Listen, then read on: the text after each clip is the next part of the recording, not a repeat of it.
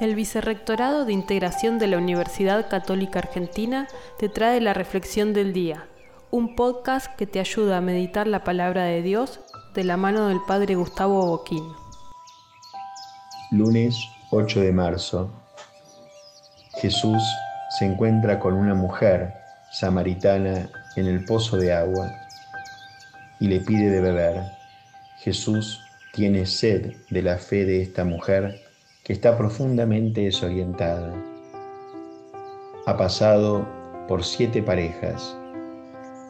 Va a buscar agua al mediodía para no encontrarse con las otras mujeres allí junto al pozo, porque seguramente la despreciaban, la humillaban.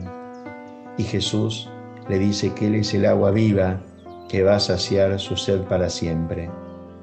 Que si ella conociera el don de Dios y quién es el que le dice, dame de beber, podría verdaderamente orientarse, descubrir el sentido de su vida.